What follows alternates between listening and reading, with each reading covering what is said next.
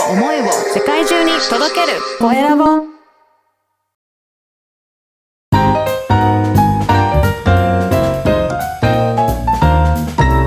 ポッドキャストの配信で人生が変わる。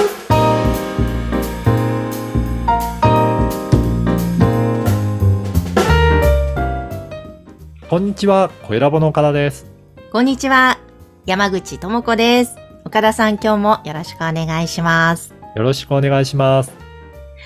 あの、声ラボでは、ポッドキャストの番組、本当に今年もたくさん配信してますね、ということをね、何回かお伝えします。結局何番組なんでしょうか、現在。えっ、とですね、現時点では170番組超えるぐらいになってるかなと思います。おお、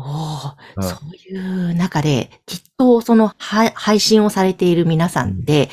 フォローしてくれる人、リスナーさんを増やしたいという思いがたくさんあると思うんですけど、やっぱり質問多いですか、そういうの。そうなんですよ。やっぱり目的としては、より多くの方に自分のやってることを知ってもらって、あの、まあ、何かのお助けになったりとか、自分のビジネスも拡大したいとかっていうことで、まずは聞いてもらいたいっていうことはあると思いますね。なので、うんどうやったらよりフォロワーを増やせるんですか？っていう方は、ご質問はよくいただきますね。いや、ぜひなので、ポッドキャストをより聞いてもらう方法を今日は教えてください。はい。ぜひそのあたりを伝えていきたいと思います。はい。まずはですね、どんな SNS でもそうなんですけど、ただただそこだけで発信しても、なかなかリスナーが増えない、フォロワーが増えないっていうところはあると思うんですね。じゃあどういったところ、あの、他の SNS でもそうなんですが、ポッドキャスト、フォロワーが増えていくのかっていうところですが、まず、まあ特徴としては、その番組を聞いたときに共感得やすいとか、あとは新しい発見があるとか、新しい学びになるような番組。で、聞いていて楽しいっていうことで、やっぱり聞いて、聞き続けていきたいなと思えるような番組はフォローして、まあ次回も聞いてみようというふうになりやすいのかなと思います。うんうん。なのでこれは他の SNS ともまあ共通して言えることなんですけど、その聞いている方にとっての何かメリットになるような発信をできているかなっていうところを意識して番組作りをやっていただくことはまずは大切だと思います。うんうん。そうですね。確かにです。うん。はい。その上でなんですが、じゃあそういった番組作りができたとして、それでも誰にも伝えていない状態だとなかなか発見してもらうのって難しいことなんですね。うんじゃあそれをまず自らいろんな方にフォローしてもらうような働き方が、働きかけが必要になってくるんですが、一番簡単にできることは自分の知り合いにやり始めたんだよっていうことをまず伝えてもらいたいんですね。うん。意外とやってること知らないっていう方もいらっしゃって、あ、知ってたら聞くのにっていうふうに言われる方もいらっしゃるので、まずは直接何か連絡手段を持ってる方、メールを知ってる方だったらメールでお伝えする。あとは LINE で繋がってる人には LINE でお知らせしたりとか、Facebook のメッセンジャーでお知らせするっていう感じで、なんか個別のつながりがある人には、できるだけ、えー個別のメッセージを作って、送ってやってるので、よかったら聞いてくださいっていうことでうん、ご連絡するのがいいと思います。うん。実はこれをしっかりやってる人ってあんまりいなくって、やった人に、あの、聞いたところによると、それで一気にフォロワーが増えて、ランキングの上位に乗ることできましたっていう方もいらっしゃるんですよ。はいはい。私も岡田さんに一番最初番組配信するときうんに、これ聞いて、もう本当に配信スタートのその日に、もう100人ぐらいにブワーって連絡をして、はい。フォローをしてもらったところ、やっぱり上の方の上位ランキングに入ったので、そうですよね、ね。これ大切ですね。大切ですね。だからまずはやってるよっていうことを知り合いにまずは、えーフォロー、あの、ご連絡してみてください。うん、でうん。その上で、さらにもう少しお願いできるんだったら、まあ関係性にもよると思うんですけど、なんかその方の持ってる SNS でよかったらシェアしてくれませんかっていうことで、お願いできるようだったら、そこの方にもシェアしていただけると、さらに拡大するなと思います。だから、そうすると自分のつながっていない、そのお友達の周りの方が聞いていただけるようになるので、これはめちゃくちゃ拡大しますね。うん。はい。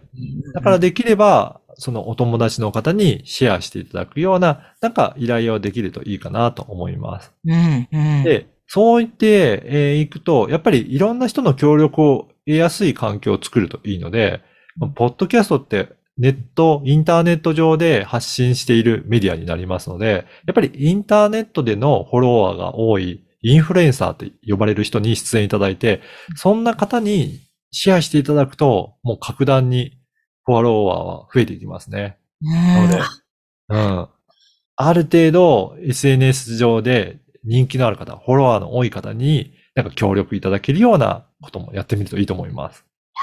これ、結構大切かもですね。そうですね戦略練りながら。そうですね。うんそうすると、本当に、なんでこんなに一気に増えたんだろうって思うぐらい増える時もあるので、うんぜ。ひやってみていただけるといいと思います。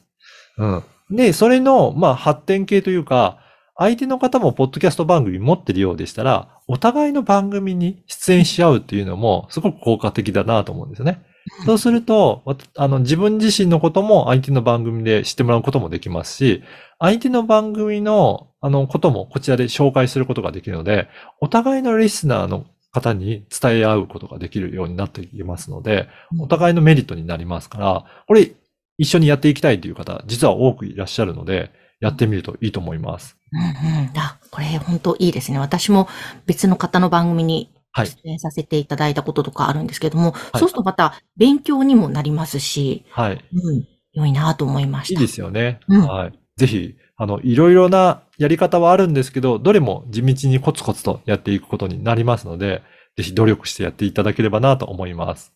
はい、ぜひ皆さんも工夫しながらフォロワー増やしてみてください。今日は、ポッドキャストをより聞いてもらう方法についてお届けしました。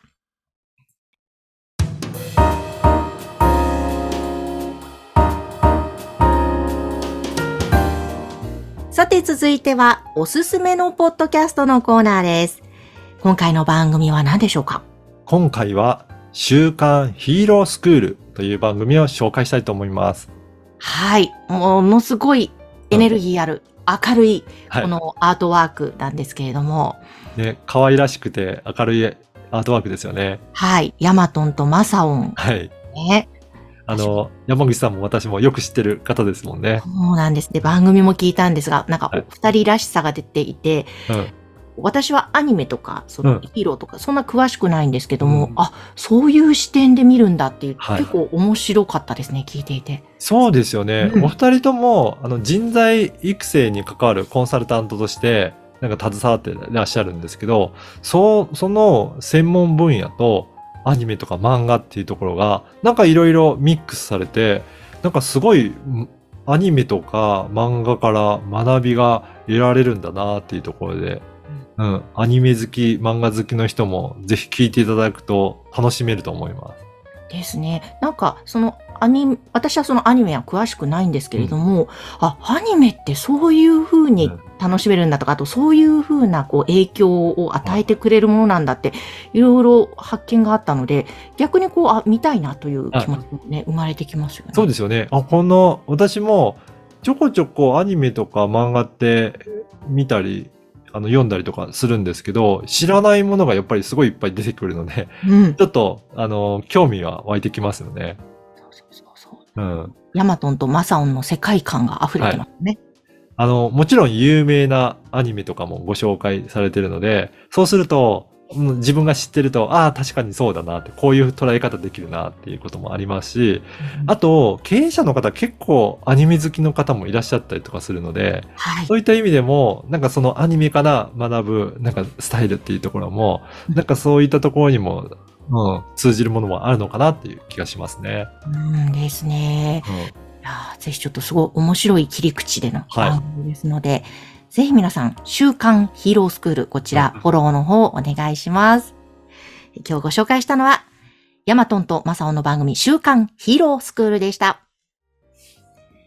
さて、皆様からの番組へのご感想やご質問は、LINE 公式アカウントで受け付けています。説明文に記載の URL から登録をして、ぜひメッセージお送りください。岡田さん、今日もありがとうございました。ありがとうございました。